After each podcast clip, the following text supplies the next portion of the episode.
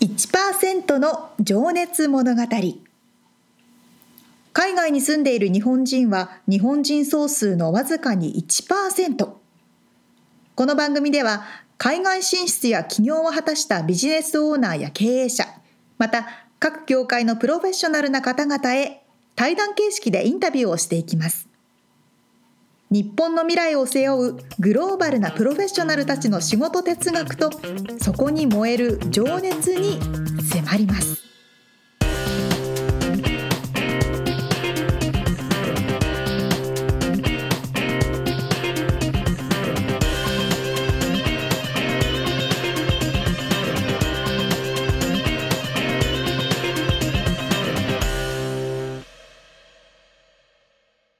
こんにちはこんにちは。 1%の情熱物語87回でございますはい。全然ちっちゃい話なんですけどはい。日本ではどこにでもあるのにアメリカではなかなか手に入らないものっていうのがありましてクイズみたいですね。なんか日本では、うん、はい。ミツさんもちょっと考えてみてください私はうん。飴がす好きなんですよアメちゃん。飴ちゃん、あなめらる飴ちゃん、うんおばちゃんがよくくれる飴ちゃんはアメリカのなんだろう例えばねコンビニとか映画館とかなんかちっちゃい子がちょっと手に取りそうなところにいっぱいありそうなのにい。うん。あの硬い飴ちゃんってなくて確かに。みんなグミなのまあちなみにこっちでキャンディーと言ったら、もうチョコレートバーのことだもんね。そうそうそうそうそう、あのキャラメルみたいなやつとか、グミみたいなうんうにょうにょした柔らかいうん、あやとハイチュウみたいなやつつ。そうそうハイチュウみたいなやうつん。がキャンディーなのでいわゆる日本の飴そうだね。ハードキャンディーってなかなかないんですよ。ないね。そう言われないですよたらね。だからわざわざ日系スーパーに行ってペコちゃんのキャンディーを買うみたいな。ペコちゃんなんだ。ペコちゃんのあのペロペロキャンディーを買うと か。ああ。へえ。そうなんですよ。確かなんか思いつきました。に。いや。いやそうだなと思っいやて。は多分ハードキャンディーはそんなにこう日本ほどい。そうだね。浸なんでだろ透うしてないというか。なんてだろう。なんでですかね。グミ大好きじゃないですか。でみもんさなハイチュウすげえ浸透してるよね。ハイチュウね。ハイチュウの森営永さん業マのンハすイげえよ。ハイチュウさんすごいですよね。 もうどこのね、うんリカーショップ行ってもある。あるあるある。あ、のリカーショップにあるんだ。日本のもんなんか何も置いてないのにハイチュウだけは置いてあ る。素晴らしい。ハイチュウすげえ。素晴らしい。はい。はい。ということで、ではでは本編の方に入っていきましょうかね。はい。さあ、今回はプロテニスコーチをされている平沢さんのはい。第3回目のインタビューです。平沢淳さん、えー先週まではね生い立ちから、えーどうやって今の仕事に就くところまでかっていうお話を伺ってたんですけどうん。今日は今回はあの仕事を掘り下げですね、えーコーチングの肝とか、うん。うん。えースポーツ×ビジネスはい。うーんその辺 あとオリンピックのこととかねあ、はいはいはい、ははいい、伺っておりますではでは、早速聞いていただきましょう。はい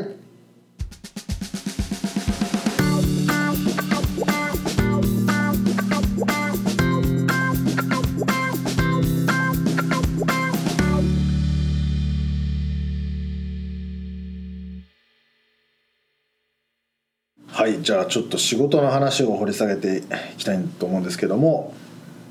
今のあの仕事をしていて誇りに思う瞬間とか、えーまあ嬉しい瞬間とかってどういう時でしょうか誇りにまあ誇らしく思ったのはあのテニスの殿堂っていうまあ世界的にまあ歴史的に歴史でも、まあ、キーになるようなはい記録を作ったり、まあ、テニス界に影響を与えた人に贈られる、まあ、テニスの殿堂入りっていうのがあるんですけど、はいそれにあのモニカ・セレス選手っていう選手と、はいマルチナ・ヒンギス選手っていう、はい自分が関わった2人の選手が選ばれた時に、んあの呼んでくれたんですよねその授賞式におー家族として。おおで、まあ、ニューヨークの方まで行かなきゃいけないあのロンロングアイランドっていうボストンのちょっと近くなんですけどはいそこのテニスの殿堂の博物館があるようなとこで、はいあるあのやる、まあ、式典があってそこにこう家族が椅子に座って、はいその前で彼女たちがスピーチをする、はいそこで受賞するっていうのがあるんですけどそこにやっぱり呼んでもらえた時はただ単に仕事でのあの関係じゃなくて、まあ、い一人の人間としてか、まあ、逆逆に本当家族同然のようにうん扱ってくれてたんだなっていうのをやっぱり感じられたんでまあ頑張ってきてよかったなっていうのはその時思いましたね。あはーだってそれモニカ・セレス選手なんてもうなんい、そうですねあのじ世世界一界最年少でナンバーワンになってあ、おまあ、四大大会も9勝かなんかしてますからね。おーすごいなあ、その方がもうじゃあ家族同然として、まあ、感謝を表したいといそうかですねそういう気呼持ちでんですよくれねて、うんでまああのお母さんの隣に座って多分あのテレビ局なんてあのテレビ局の人たちも、うん当然隣にはおお兄さんが座ってるもんだと思って、うんうん ブラザーって出てきてブラザーなんだと思ってちょっとルックスブラザーじゃなさそうですけどねブラザ ー知ってる人がテレビ見ててブラザーになってたぞって言って言われた後で自分もどこを映されてるのか分かんないんでえお母さんの隣に座ってたんですかああお母さんがもうここに座っててお母さんそういうのが全然好きな人じゃないんで「ここここおいでここおいで」っつって座ってまあお父さんが亡くなってたのもあったんで。あそうかで逆にそのお兄さん弟だっけなお兄さんだっけなあの彼はもうそういうのも出席もしたくないっつって来なかったんでありゃ そうですかそれ見てるだけでいいよって言ってまあとうん当然どっかで見てたとは思うんですけどまあねそうかそうかはいでそれとあとはまあ逆にプロじゃないあれ子たちだとジュニアの子たちのやっぱり結婚式とかうんそういうのに呼んでもらえるとやっぱ嬉しいですよね。まあ、あの逆にテニスのコーチっていうよりはちょっと遠い親戚のおじさんお兄さんみたいな感じで見てくれてるのそかうなと。かはいでもねやっぱり僕これ前にもねあの他の方と話したんですけどその教師というかあの教育者うんっていう職業は教え子がどんどんどんどん増えてくるからとっても素晴らしい仕事だなと思いますそようね。ですね今だから逆にテニスを教えてた子から仕事もらったりと かする時があるんでうんね逆にどこで将来つながっていくか分かんないんでうでもね言ったらそのファミリーがもうどんどん増えていくわけですよね。だから 9, 9歳とか8歳で教えてた女の子がは日本に帰ってい、はあの成人して自分でこっちに遊びに来ましたっつってあの挨拶に来てくれたりとか、嬉しいですそよねういう方がやっぱり一番まあもちろん優勝してくれてこうねはいトロフィー見せられたりするのも嬉しいですけどやっぱりそうやってできる子ってやっぱり何人か教えてる子の何人かしかそれできい。ないんで。うんまあ本当それは一握りでしょうからね。はいいやでも僕確か平沢さんに10年ほど前か な一度お会いさせてもらった時はテニスコートだったんですけどその時のね教え子の女の子もねすごい活躍されてて今も今も頑張って多分ジェニファーだと思う、はいそうですはいシェーファーさん名前出していいのか分からないけど、まあ今も頑張ってますそうですよねはいちょうど当時だから今日本何歳だったでか日本で国際大会出てますねまだまだ当時は幼幼いっていうとあれかもしれないけど10本当10いや10歳なってなかったんじゃないですそかうでねすねはい、今はもう今1717歳ですめっちゃか、ね、活躍してますね、はい頑張ってますねいやー将来楽しみですけどいやーいい職業ですね本当にいやーううまくいってればいいです けどねた確かだただど本当テニスコーチって仕事このカリフォルニアだからできるって感じ雨降らないしにああそうか天気はいいし確かにまあち四季というかもうね3季ぐらいしかないんで、すごく凍えるような寒さっていうのがそんなあるわけじゃないんでそうですね、だからそういうのにも本当恵まれてる場所だとは思いますけどね、まあ、あとちゃんとスポーツに対してお金をかけれるま家あそうですね族がいるっていうのもありますよね、その場所によりますよねあとこのやっぱりこのそのカリフォルニアの中でもこの南カリフォルニうアっん、ていうのは日本人も多いですし、は日本人に対しての理解もうんそうかそうか高いんで、そうですねだからそういう意味では差別的なことはまあ少いないということで確かに確かにだからヨネックスでの仕事がなかったら多分今のクラブでの受け受け入れてくれるっていうのもなかったと思うんですよね、その当時のつながりであ知ってるからじゃあいいよっていうので入れてくれてるのもあると思うんで、全くわけわかんない人がいきなりこうとかしてくれとまあか、そうですねコーチやりたいっつっても、ダメだダメだってなってたと思うんですけどね、なるほどでちょっとねじゃあ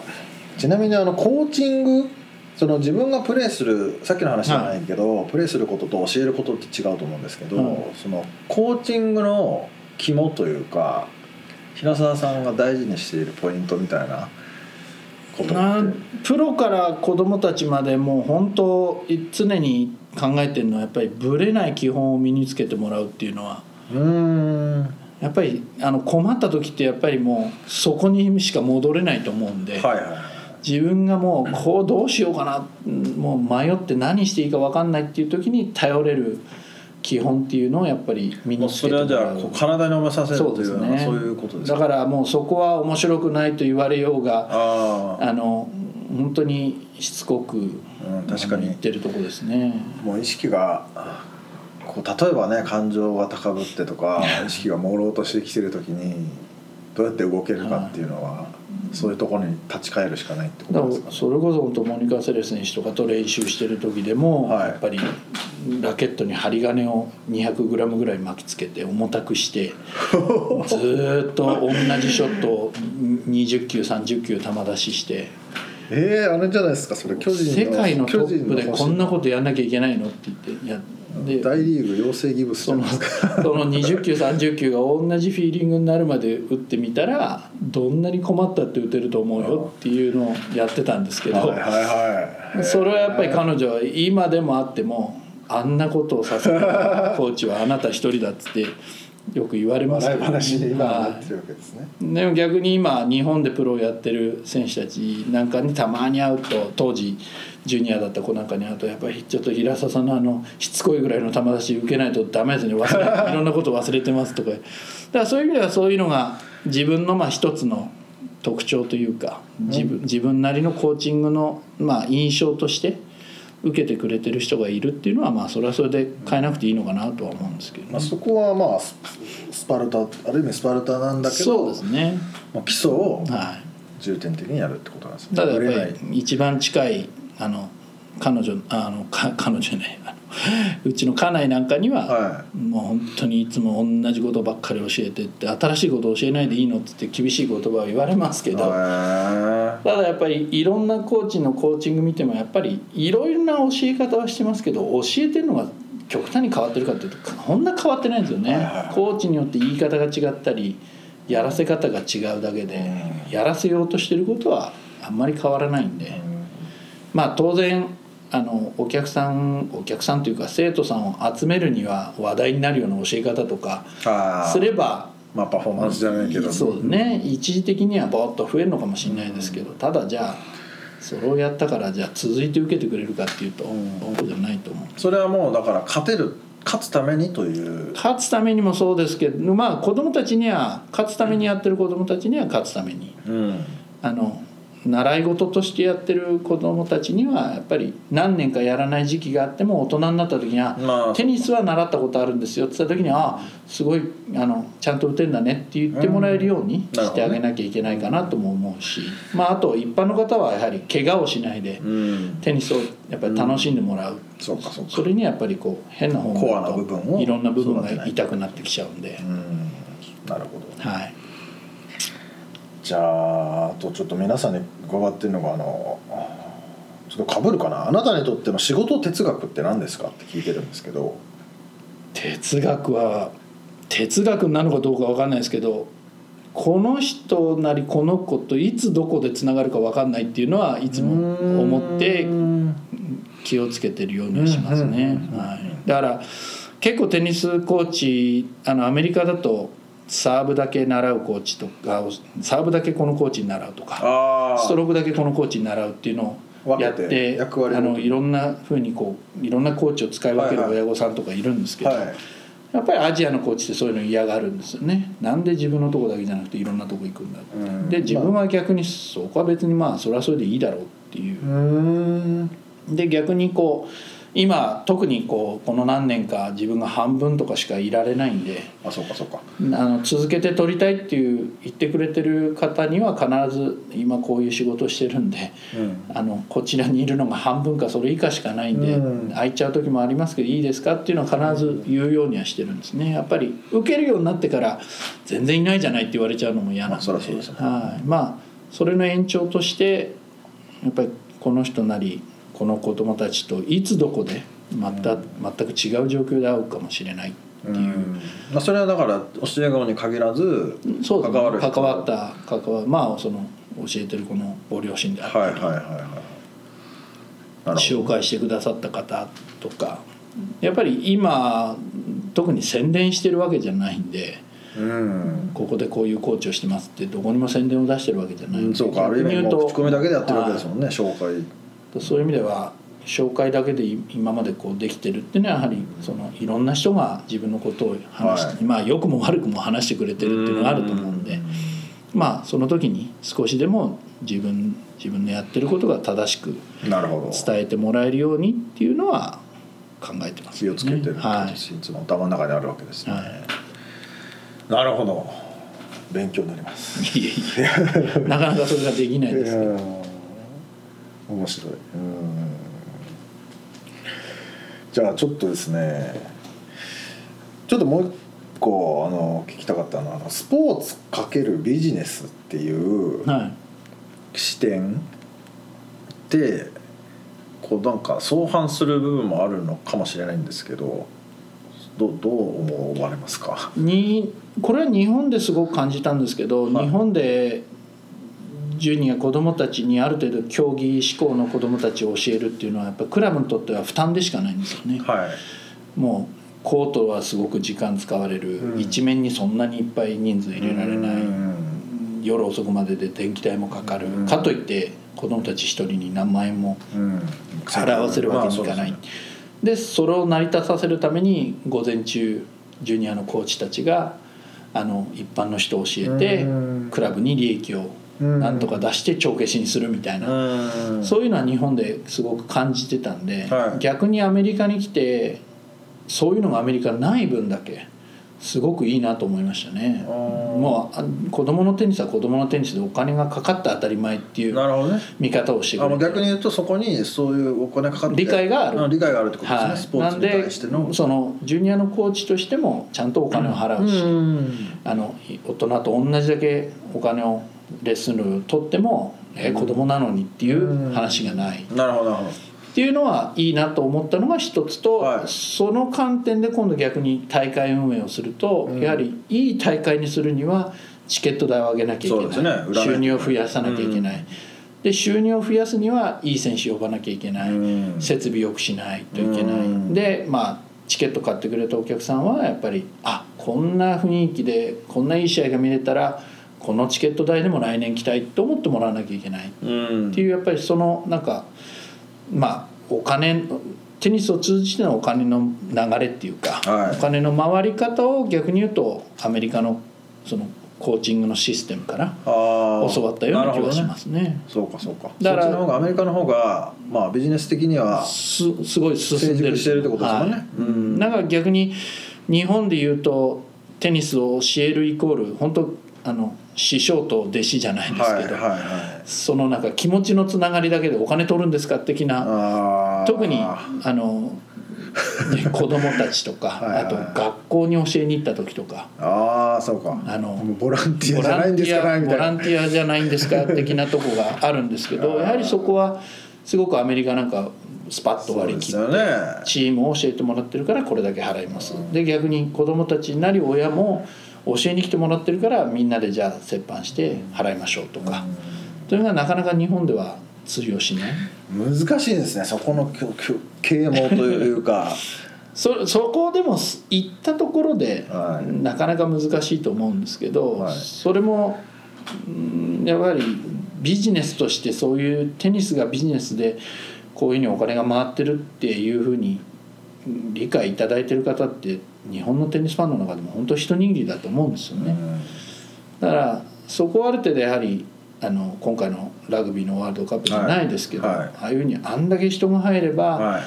次にやる時にはもっと大きいスタジアムで、もっといい施設でっていうふうに頭が回っていくと思うんでそうすけどですよねでも必然的にラグビーやりたい人も増えるだろうしね、うん子供もだからそういうのの流れと一緒でやはりテニスもやっぱり錦織選手が出てきて、まあ、その前から言ったら松岡選手だったり伊達選手だったりそういう世界と対等に戦える人が出てこないとなかなかそういううん歯車が噛み合っていかない、そうですねだからそういう意味ではテニスは今ちょうど本なるほ当どいい具合に噛み合ってるんでうんまあ逆に言う今と、ですね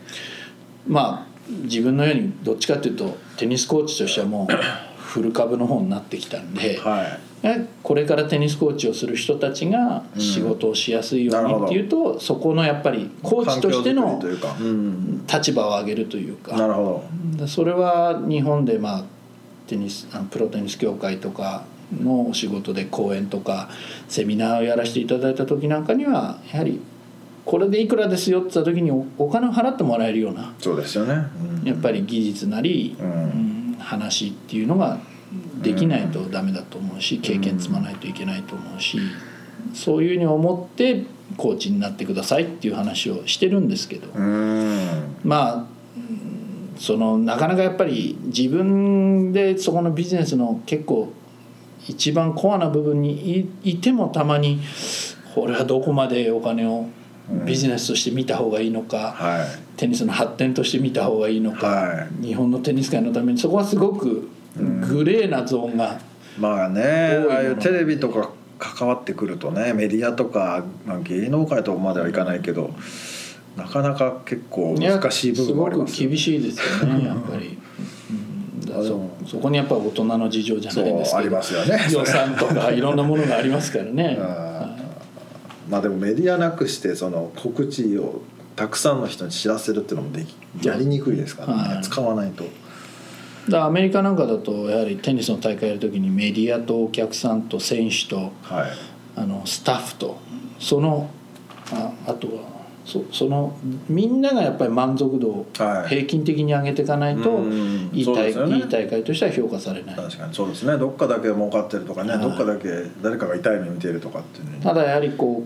うまあ日本の普通のスポーツ今までの競技スポーツでいくと、んなかなかそういうふうにメディアを満足させるとか、うんそっちまでってなかなか感覚がいってなかったと思うんですよね。いやでも確かにそれは今この時期ですね、今これでも本当にそういう意味でやりがいがあるそうですねだから仕事とないう何かここで大きくオリンピックをきっかけはいにこうスポーツイコール、まあ、ある程度お金を使ってちゃんとそのお金を回していかないと長続きしない発展しないっていうのをうん理解してもらうっていうのは一つの仕事じゃないかなとは思いますけどね。なるほどはご活躍を期待しますじゃあちょっとねもう一個だけあの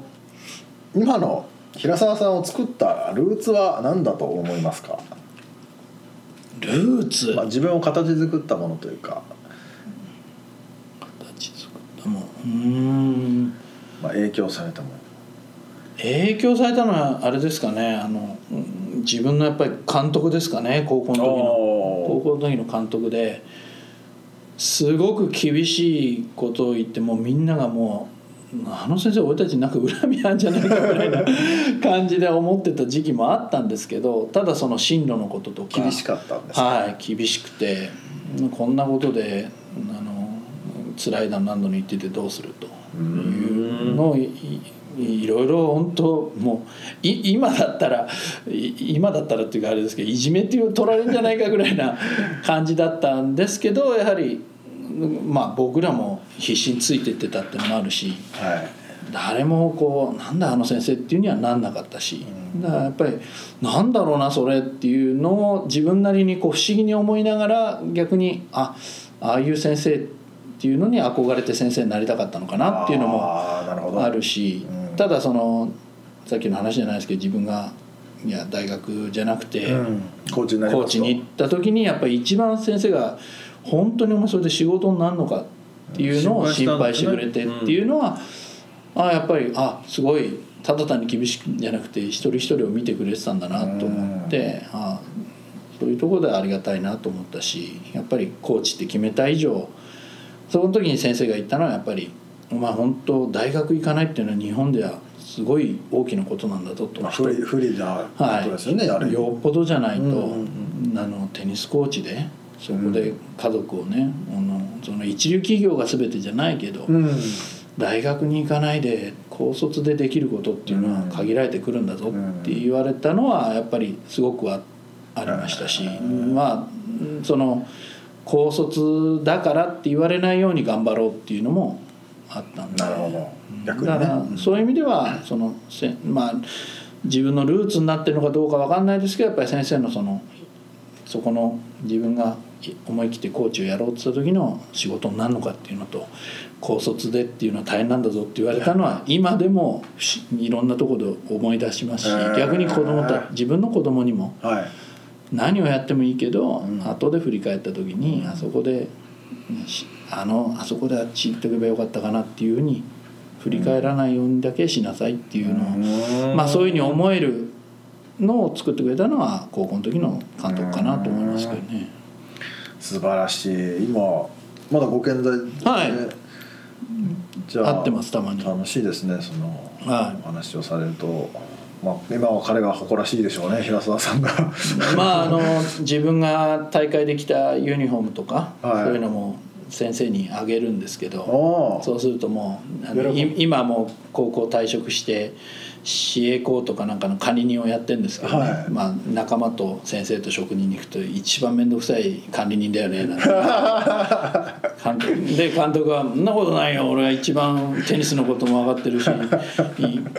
優しい管理人だよ」って「いやいやいやいやいや」ってでもあのたまにこうそこに顔を出した後輩とかがえー平沢さんからもらったジャケットをねこれ平沢がくれたんだ っつってこうあのコートで着てましたよってうわー言ってもらえるとやっぱりああよかったなと思いますよ嬉しいですね。涙出てくるわ嬉しいですね、いやこれコーチも聞いてほしいなぜひコーチじゃないわ監督さんもねじゃあありがとうございますじゃあちょっとね最後のセクションに入っていきたいんですけども、はい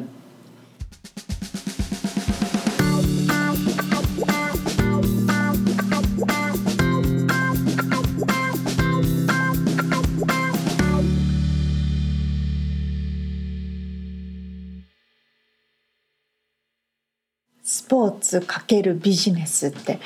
本当に興味深いお話お伺いできましたね。ねあの武井壮っているじゃないですか、はいはいはいなんだっけ百獣の王はい。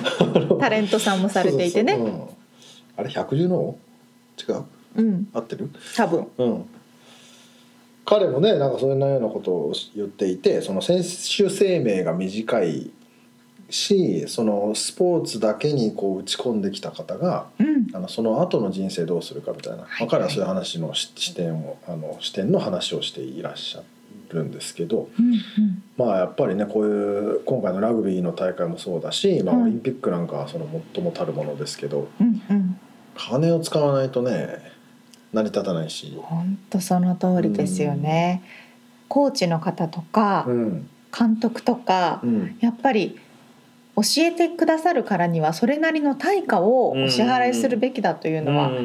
ねビジネスの観点からはわかるけどうんなかなかねやってる方々からするとっていう気にもなりますねうん神戸支社とかねなんかあのそういやねー難しいよねか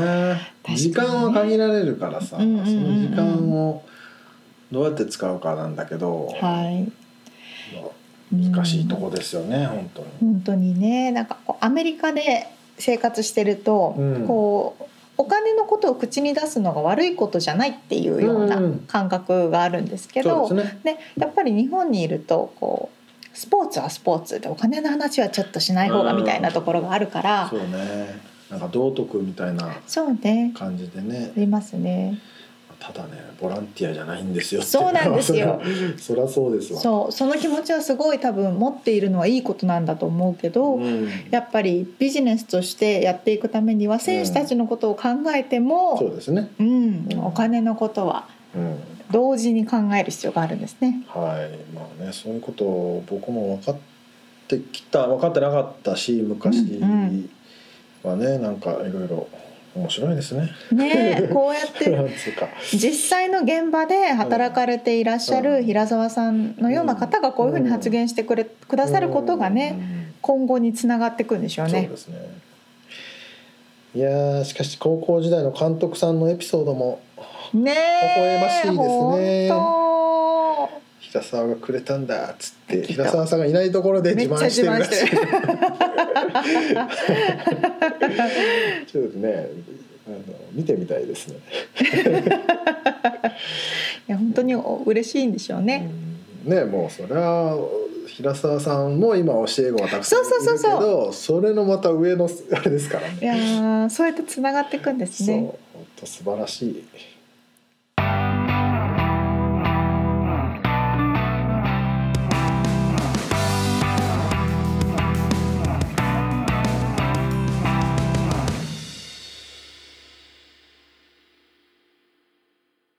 リアルアメリカ情報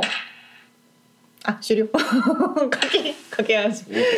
あの野球の音でしたね。はい、はい、ということでこのコーナーではロサンゼルスから最新のビジネス情報生活情報をお届けしてまいります。よ今回はストリーミングサービスっあれこれの話しなかった前も話しました、うんただアップデートいっぱいあるなっていうので、うんちょっとちょっとしたまとめ深掘り、うん、ちなるょほっどとした深掘りで今回ちょっとコンパクトな感じなんですけどねはいはいミツさんはストリーミングサービスなんか入ってるんでしたっけえっとだからアマゾンプライムで見れるものはたまにって感じであとは特にないですアマゾンのプライムに入ってるからついてきたって感じですそようねそうそうそうそれ自体にを目的として入ったわけじゃないあではないですねはい見てます実際ほとんど見ないで最近でもちょっとその映画昔の、うんうんうん、はいはいはいちょろっと時間を作って見るようにしなきゃなと思ってっおおなるほどなるほど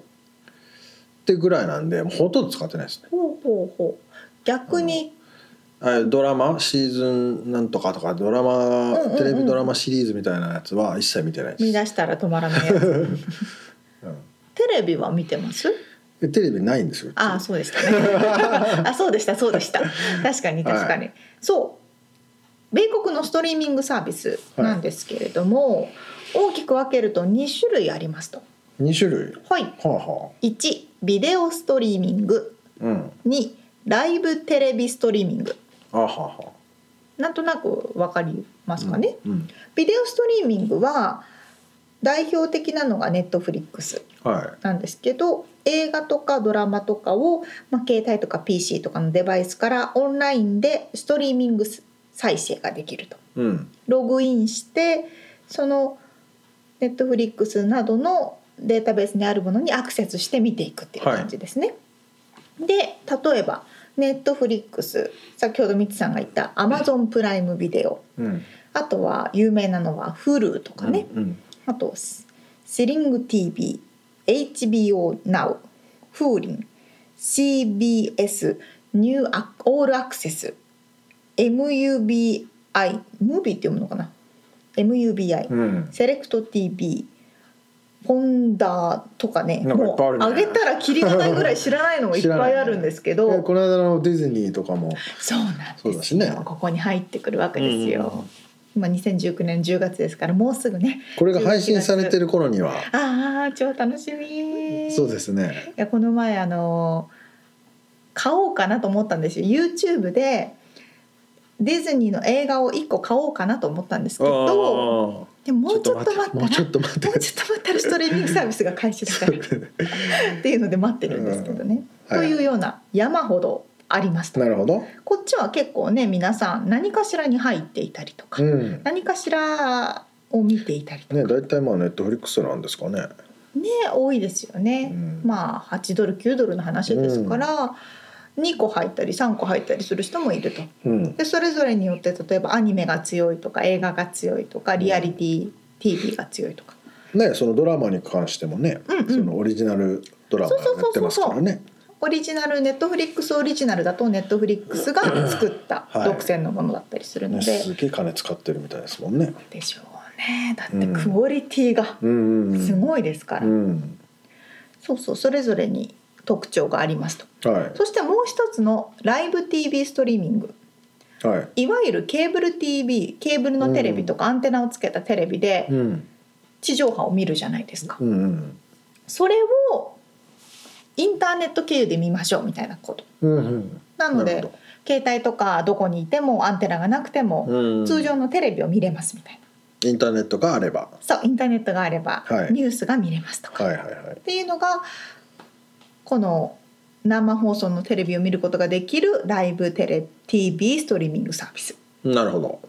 えー例えばですね YouTubeTV とかおお YouTube で結構せん見てる宣伝が出てくると思うんですけどあとは Hulu with ライブ TV とか Hulu Hulu なんだけどそのライブ TV サービスの方のなるほどバージョンとかねうんうんあとディレクト TV ナウああとプレイステーションビューあへえでスリング TV はこれはビデオストリーミングもやってるけどライブ TV も見れるよみたいなねなんかいろいろあるんですよ。なるほどということで、えー、大体お値段的にはビデオストリーミングサービスは10ドル前後とか安いのだと7ドルとか8ドルなんですけどライブ TV の方は結構ねそこそこお値段して40ドル50ドルぐらい月額かかるんです。まあ今ケーブルっていくらぐらいなんだろうね多分ケーブル見ようとしたらなんかケーブルとのその組み合わせで4 50ドル同じぐらいだよね60ドルううんんぐらいだったりするのであのケーブルってちちなみに日本もそうだったっけなんか高かったイメージがあるんですけどああテレビ番組がさもうクソほどあるじゃないアメリカありますねあうのんうんうんで日本は番組数自体がもとも昔は少なかったじゃん今確かはにあのアアメアベアベマとかあアベるマとあかるねけど地上波 BSCS ありますかあらの地ね上波なんて10個もなかったでしょあのそうですねずっと12ちゃんまでで見てましたけどね、 そうそうだからあれがもうそもそも俺アメリカ来た時になんでこんな高いのとか思っ たもん、確かにねそうですよねうそうさっき私もライブ TV のねん、はいやつ入りたいなとか思っていろいろ見てたんですけど、うん例えばスリング TV のやつだったら2種類パターンがあって、うんなんかオレンジバージョンブルーバージョンみたいなのがあるんですけど、それぞれで見れるチャンネルはいはいが違うはいみたいな、はいはスポーツが好きな人はスポーツ系いのはチいはいャンネはルとかそういうような選び方もある、い何百個もあるよねそう何百個もあるんですいやーでもねそうその時はあの確かにねこのオリンピックとか、うんそれこそそのワールドカップとかはいはいはいの時はテレビ欲しくなるのよわかります、うライブで見たそくのなる時だけなん だけど、でも最近結構スポーツの試合も YouTube でうん流してたりとかして、うん多分試験的にいろいろ始めてるまあそうのだで、あのフジロックもやってたしなあ、本当ですか、うへん、生中継ねえまたその時間帯にねビシッといるかっつったらねあやべ見逃したみたいなことが多いんですけど、そうライブはそう狙っとかないとねそうなんですうよね、ん、時差もあるんであそうそうそうそうう、んまあ、とにかくいろいろなカスタマイズ個人個人の好みに合わせて、うん時間に合わせてできるようなことが今のね、俺ねきこちょっとコラムを書こうと思ってほうほうほるうテーマほうがほうねほうほうそのカカスタマイズ多様性あーによる非効率化非効率化効率が落ちてるって俺はあのねまあまあいいやまたこれ詳しくあちょ書っとちきますけどょっとちょっとそれ それをリアルアメリカで話してくださいあそうですか初回そうねはいじゃあそうしますあということであの今度はね来週はねまたそれでちょっと収録しようと思いますあそうなんです か早いなということで今回はコンパクトにまとめました、は以上リアルアメリカ情報でしたはい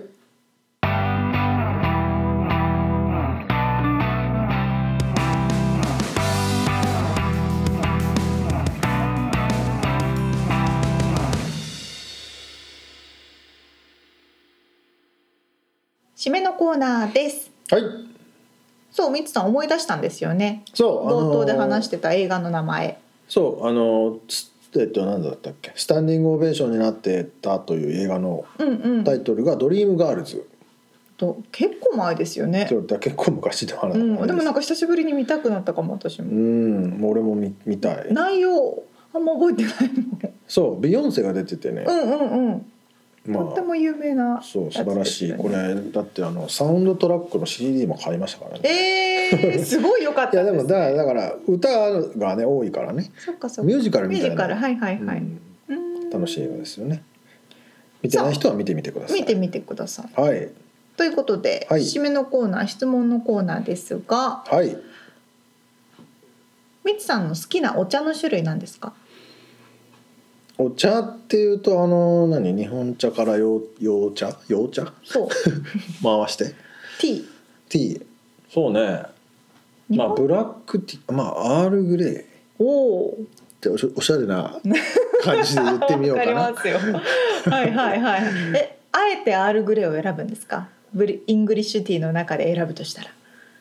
いやーなんかね美味しいですよねすっごいわかります。うん、私もアールグレあそうなんーだイングリッシュティーだったらアールグレー派これ初めて答えが一致したパタ ーンあでもあイ違うングリッシュティーだったらああそういうこと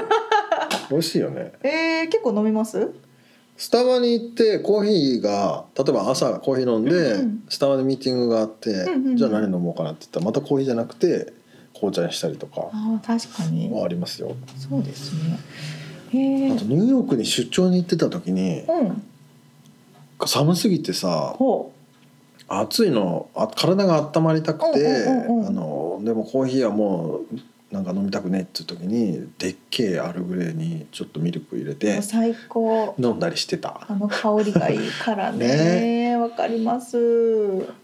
そんな沙織ちゃんが好きなティーはティー私お茶大好きなんでグリーンティーはほぼ毎日飲むんですけどあそううん、緑茶は毎日かなり飲むんですけど、でもコリアン韓国料理屋さんとか行くとうん、コーン茶が出てくるじゃないですか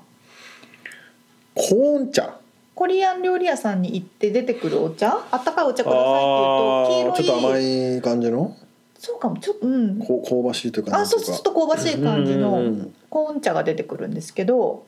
でもやっぱりコリアン料理にはコーン茶合うなって感じるからやへえっぱりそれぞれの料理にはそれぞれのお茶がなるほど合うあのねと思っている今日この頃です。あそういう小話あねそうそうそういう小話。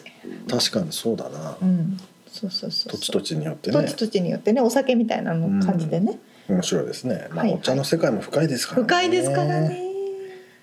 さ